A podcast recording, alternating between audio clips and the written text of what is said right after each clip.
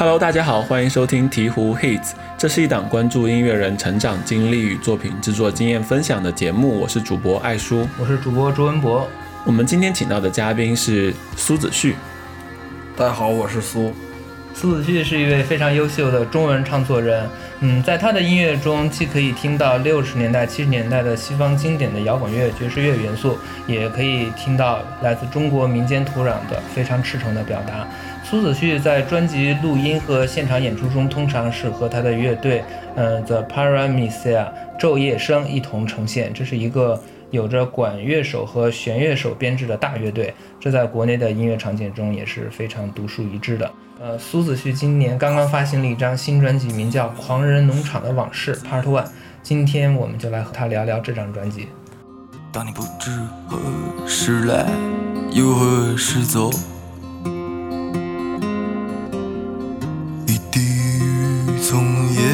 上掉落，需要多久才能回入河流？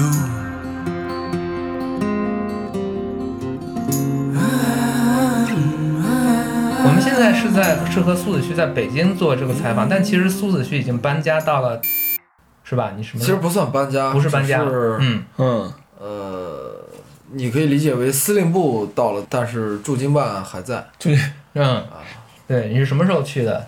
呃，也就是最近吧。嗯，最近去那儿盖一个棚，然后乐队未来在那儿排练录音。呃，对，所以你这这次是在北京在做什么？配乐。嗯嗯。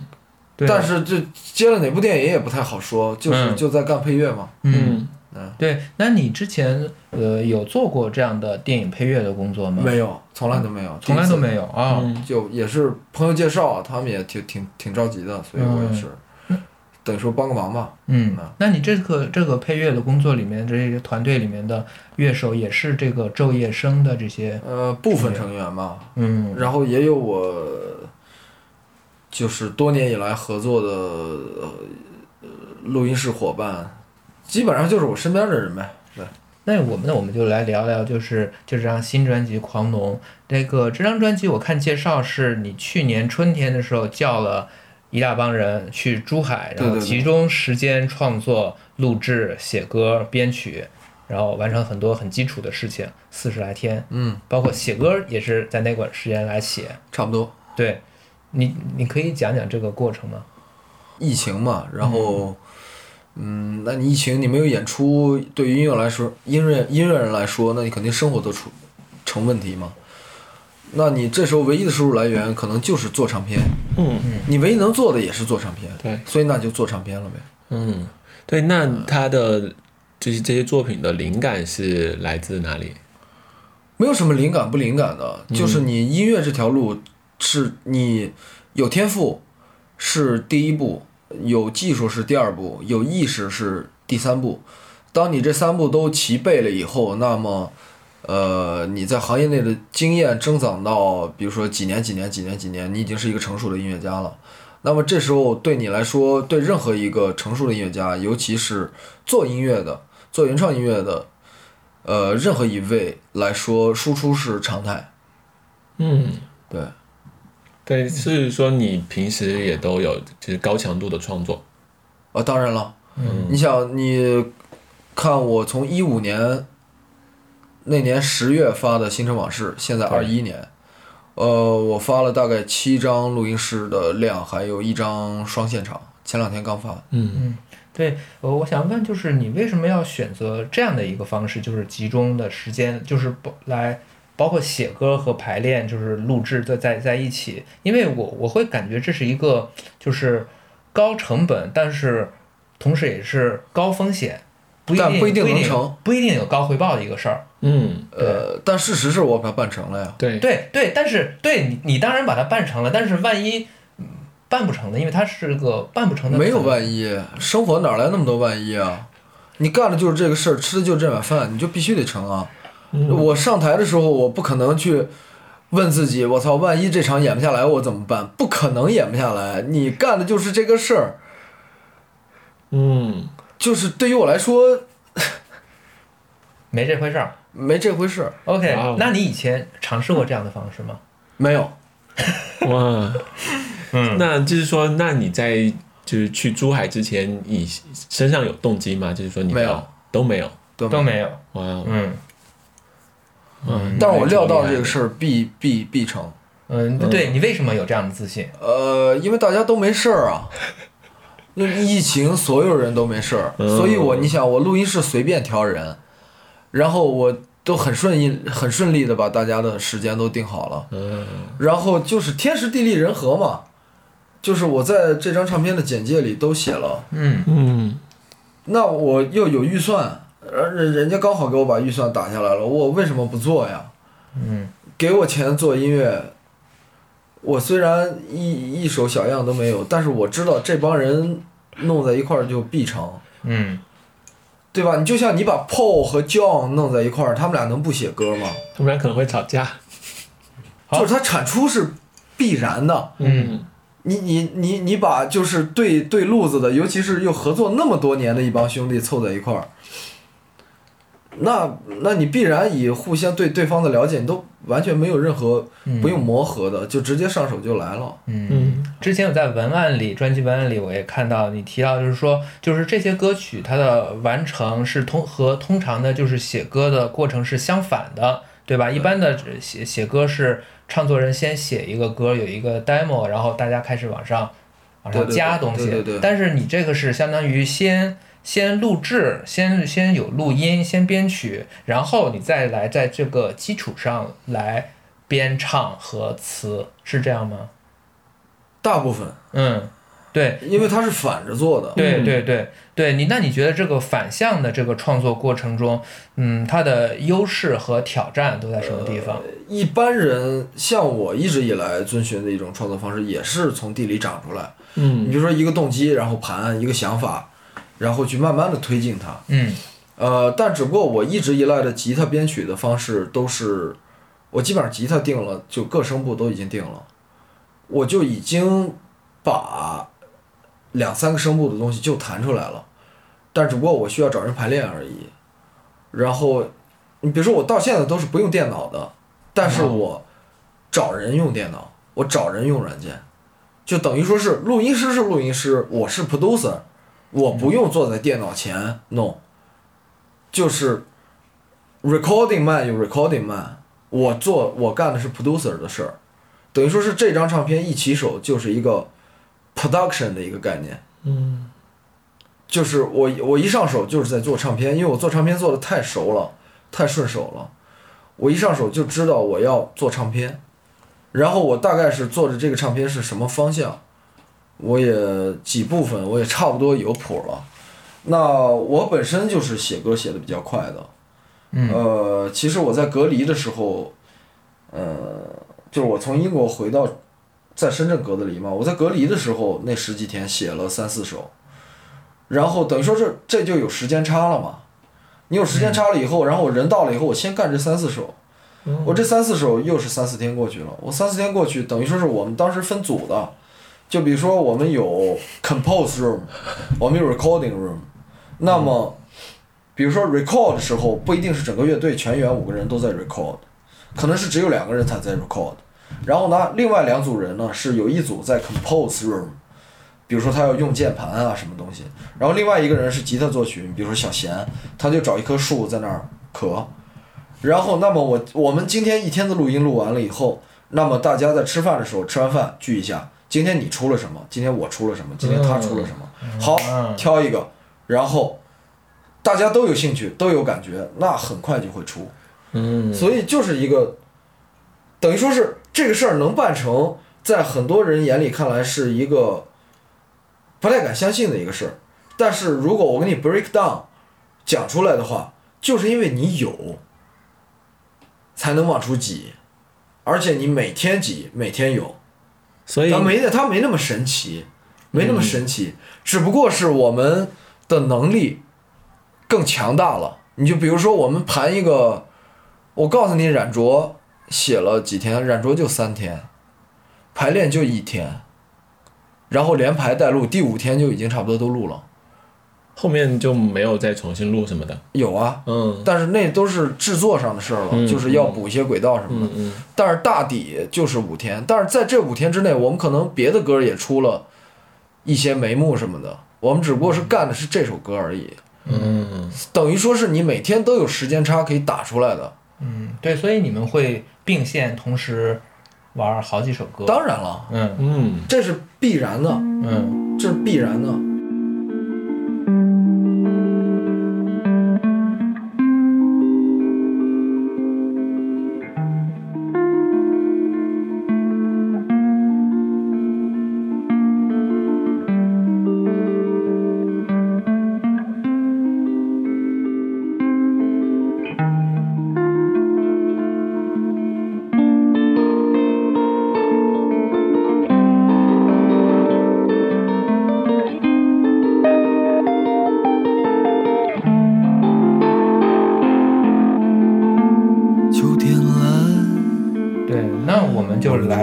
说说就是这个《沉迷》这首歌。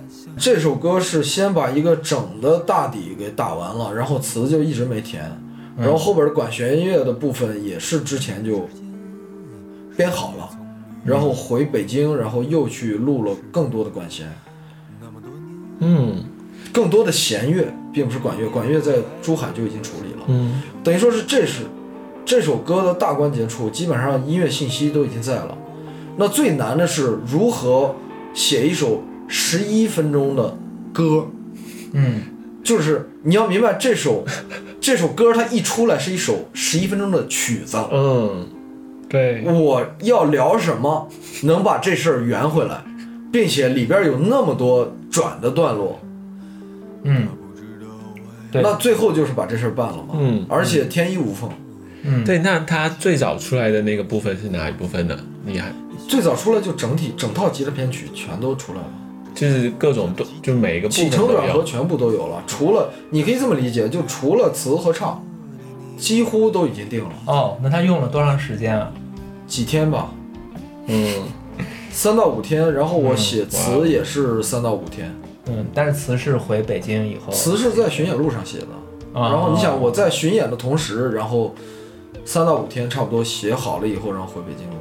嗯，对，我发现这首这首歌它其实是一个那种，就是那种纺锤形结构，就是 A B A A 段儿是一个是一个就是很长的一个 A 段，然后有一个很长的 B 段，然后又是一个很它长的其实是是它其实是一个主主副副，嗯，你要如果非要去按歌曲写作来看的话，它其实是一个 verse one verse two chorus one chorus two，那但是最后他又回到了一开始的那个，然后又嗯 verse、我 verse one、嗯对这就是一个嗯嗯，对我发现他就是相当于主歌是比较简单一些的，呃，就是呃就是偏偏吉他一些的，然后到副歌的话就是非常繁芜的这样的器乐很丰富的这两部分，我觉得差异是挺大的。这个设计是怎么来的？就是自然发展，嗯嗯没怎么细想，说实话，嗯没怎么细想，就是觉得音乐到那儿了需要这样，嗯而且我当时还没写词呢，没写唱呢。嗯就是器乐本身它到那儿要那么发展，然后我当时词曲后来往上写的时候，是去配合了一下。但是你想，其实这种方式特别逗，那个玩说唱的都这么写，先做 P，先做 beat 后说，对你知道吗？其实这是一个特别现代的方式，就是一个产所谓产品的概念是，你到底是什么东西，你先做。比如说我要做一首 disco，我就做一首 disco，我上手我就做 disco，是这么个一一个一个意思。嗯嗯那你比如说我做《沉迷》这首歌，嗯那刚好当时那个吉他重击拿过来，它就十一分钟，我都不知道要怎么办。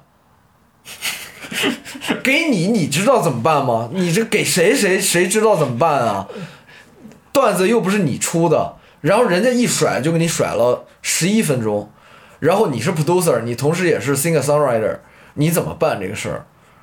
是因为我跟出动机这个人，我们俩十一年了，原来都是室友，所以我们俩的气息、气脉、弹琴的气脉和对这个世界的看法，和一个精神上的一个层次一直以来都是没有断过的，嗯，所以它是有玄妙的东西发生的。但是我可以很简单的说，这种玄妙就是生活。嗯，就是所以这首歌的最早的那个动机不是你出的，我还以为是你出的。当然不是我出的了，嗯，那你比如说一张唱片，我干一个这么大的双唱片，你不可能每一首歌的动机都我出，我累死了，要不然我干嘛要攒这么多人啊？音乐从来都不是一个单打独斗的事儿的，任何一个人嗯，干音乐全部都是 group。了解了。对，我们还说这个沉迷，我发现，然后我注意到很有意思，就是它那个 B 段，就是那个副歌完了以后有一个非常长的无声的段落，十秒钟，你怎么想的？就喘口气儿呗，让你听的人也需要喘口气儿哎啊。，那这首音乐本身也需要嗯静止啊，这时候这首歌在现场呈现的时候，它也是没有现场有大段的念白，你们可以上网上搜一下，有很好的版本。嗯沉迷。把自己都打自己的脚，我在人们异样的眼光下，是听不懂话。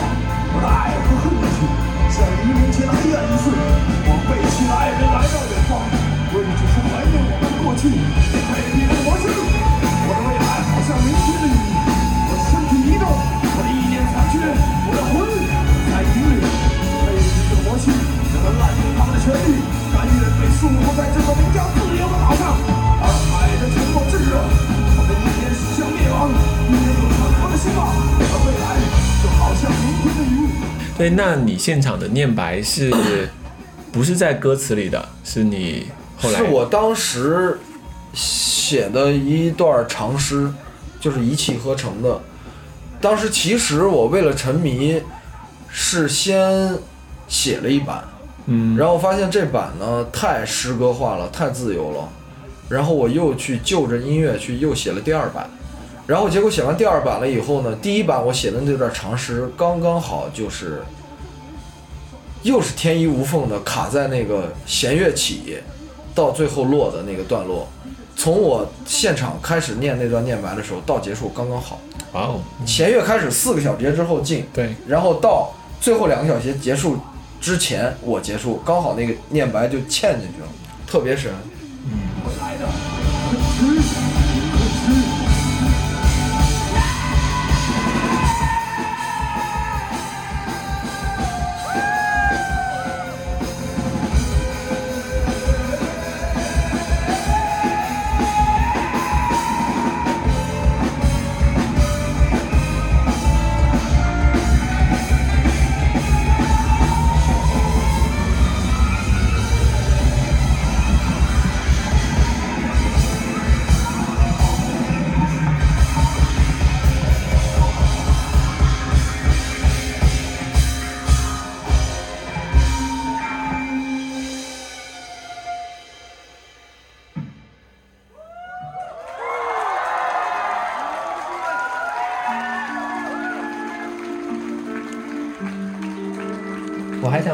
问题，就是你们在录这张专辑的时候，你们会并线玩好几首歌，这些歌曲彼此之间的创作会互相影响吗？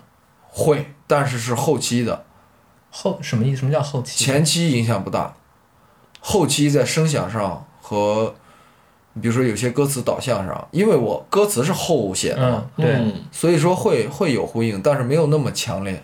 嗯，对，包括有时候你做唱片这事儿都是那种无心插柳，嗯。就是包括我做完了以后，我朋友跟我说说你这张唱片就是遍布禅机呀、就是很有禅机的，有里边有很多机锋可以参，然后我才意识到哦，原来是这样，就是你最后这个东西确实是你做出来的，但是你做完了以后会给你很多琢磨的余地，就是包括这张唱片为什么，就它会是现在这样的一个样貌，我自己也在琢磨。其实说实话，嗯嗯，对，因为它很快啊，它它，做的太快了。你想一个东西你都没盘，盘都没盘，嗯所以我们就是狂龙实战 try out 巡演的时候，乐队成员演头两三站，普遍的一个感受，包括我自己，感觉像是在干 copy。但是从第四站开始就没有了，嗯就完全没有了。嗯但是尤其是排练和干头两站，嗯。我们感觉哎呀，怎么感觉像是在干 copy 啊？但是一琢磨，哎，这确实是我们的作品啊，是因为你确实是你没工夫沉淀，你知道吗？然后已经录音室已经又又做得很好，然后你每个人的生活又都那么忙，嗯。然后大家忽然又一下聚在一块儿，然后又把一年前的东西又翻出来，然后忽然觉得我操，当时做的也挺牛逼的呀，然后现在得扒自己的，我都自己扒自己都扒了好几天，你知道吗？就是我们为了演这个狂龙实战的 try out，我里边很多新歌我扒自己都扒了好几天，嗯然后边扒边骂，的时候就说哇，当时为什么这么编呀、搞得这么难？但是其实你当时是一个万事不管、很投入的状态。嗯你想，我每天醒来，我什么事儿都不用干，我就运动，然后去去到场地，我有一叉儿，我就往那叉上一站，什么意思？那就是？每个人站的都有记号、哦，对对。对对对，然后就有人给我，就有人给我送琴来，然后我们就排练出东西。嗯嗯，你刚才说这是一张双唱片，但是但是我看它好像是三个部分，还有什么？现在是 part 是因为我们是按实体说的，嗯嗯，实体是，就你比如说我是一个 record man，嗯就是唱片人儿。嗯你唱片人儿最后的终极对于我们来说是什么？是一个无中生有的事儿变成真事儿了。这个真事儿是什么？就是一张唱片实体，无论是 vinyl 还是 CD，给你拿在手里。为什么说这张双唱片呢？是因为双 CD，嗯嗯它不是三三 CD。嗯如果是 vinyl 需要出三张，嗯，就是三套。嗯所以等于说是你看我线上其实是发的是 vinyl 的系列，啊，然后那我做 CD 做的是双 CD。嗯嗯，明白。然后狂龙其实实体还有一首不会上线的曲目，我们那会儿做了二十一首歌，但是其实我上线只上二十二十首。我第二十一首就是要收录到实体里，我们是非常传统的唱片人儿，还有一个我们是要有 bonus track，并且不止一首 bonus。我们通常做一张全长唱片会出现两到三首的 bonus。嗯，所以这三个三个篇章是是有什么不同的侧重吗？有啊，嗯好像说的是 Part Two 是偏向于唱作，对唱作，然后那个午夜荒踪的是偏向 Part three 第三部分的这种，对对对。第三部分是偏向什么？器乐吗？第三部第三部分是偏向，其实你可以理解为第三部分就是一部分有很多首 bonus track 的，只不过我们另外有 bonus track，但是我们第三部分就已经开始，OK，了解，嗯呃，你明白吗是一？些比较比较怪异啊，对对对，比较怪，比较怪的，嗯对，口味比较怪，而且你想，就是我还放了两首 disco，啊。你就是你你在你做了两首 disco 跳戏的，《午夜黄棕》就是 disco 啊，是吗？我我怎么没有放太 disco 嗯嗯，《午夜黄棕》是放 disco，你仔细听吉他，嗯。对啊，嗯，吉他很 funk，然后 beat 是很 disco。嗯，disco 我 disco 我都做了两首，就是因为现在就是现在国内的 disco 大环境，我发现没人做嗯。硬核 disco，大家都在做八零 disco。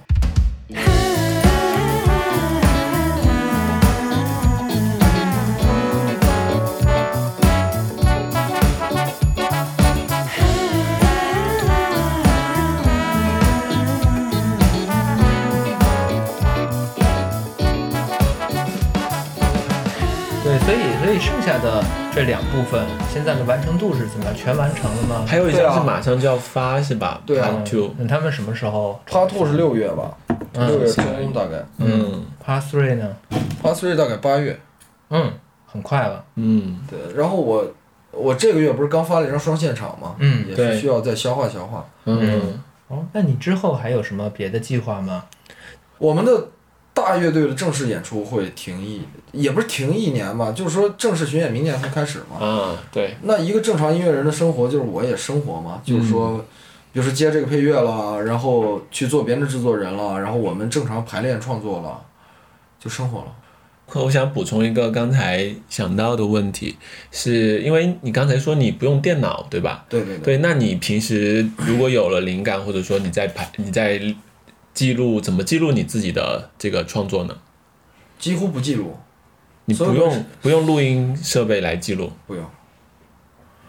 我当我需要录音的时候，就是正式在做做案子了。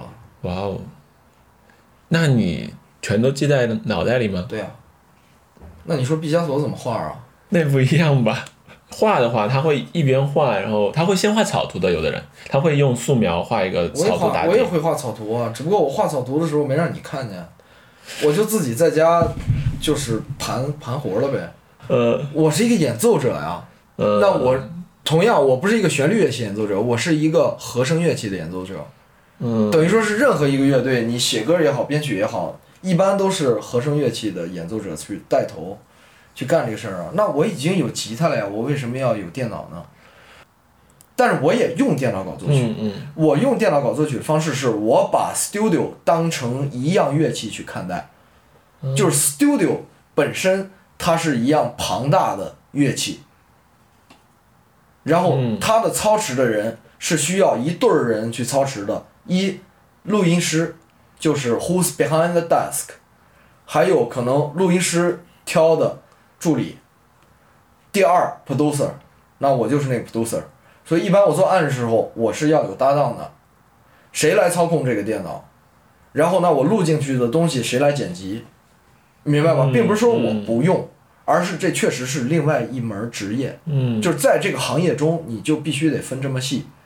所以说我只不过是很正常的一个这样的工作，反而在这个时代，大家有点理解不了，说你搞作曲你都不用电脑，你做现代作曲了，你居然都不用电脑。我最后补充一点，嗯。就是关于我自己的一个就是歌曲写作方面上的一个几年前的一个突破吧，就是我嗯不再在乎主歌和副歌了。嗯。形式上确实还是有区别，嗯。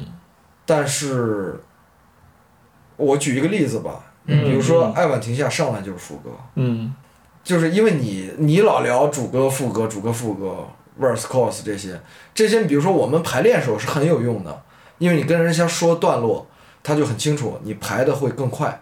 但是你更根源层面上，就是说，那有一种方式是打破主副歌的方式。你比如说，呃，我再举个例子，动荡就没有主副歌，其实沉迷也没有主副歌，它只不过是音乐起落上有一个起落，但是其实在表达上没有说所谓流行歌的 verse and chorus，、没对，有，我对我其实我也一直没有在说这个，我说的是 A B，就是然后但是你把它解释成了这个，嗯它只是一个你演绎的方式的。你比如说像像印度音乐，它就是从一个点给你起，到另外一个点落，它就这么一回事儿。古典音乐也是线性的，从第一个音儿出来给你讲一故事，叭，到后边落，然后只有说是流行音乐的一个范本式的写作才会牵扯到所谓的主副歌吧。嗯嗯，对，但是你要是 A 段、B 段、C 段这些，我们自己排练时候也会分，嗯但是我不会跟乐队成员去讲的，因为你作为一个职业的音乐家，你给你 track，然后你就自己扒就完了，然后自己画、自己记自己的谱子，并且他们互相也都看不懂对方的谱子。那个录音师给你说好录这段，你你都不用问是 A 段、B 段还是 C 段还是 D 段，反正就是这段。嗯，那我们感谢苏子旭做客我们的节目。然后你可以在网易云音乐、小宇宙、喜马拉雅、荔枝播客、爱发电、Spotify、Apple Music 搜索“鹈鹕音乐学院”收听我们的节目，也欢迎关注我们的微信公众号。最后，让我们来完整收听这首《沉迷》。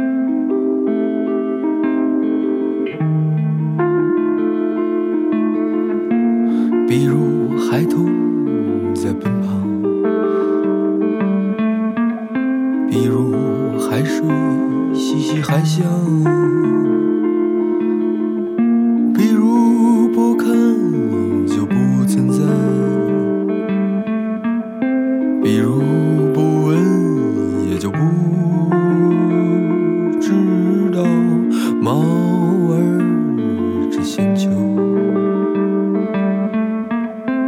人玩着汽车，玩着人玩着汽车，向内剥削是我们的唯一选项，假装自由才是真正的自由，墙角的花。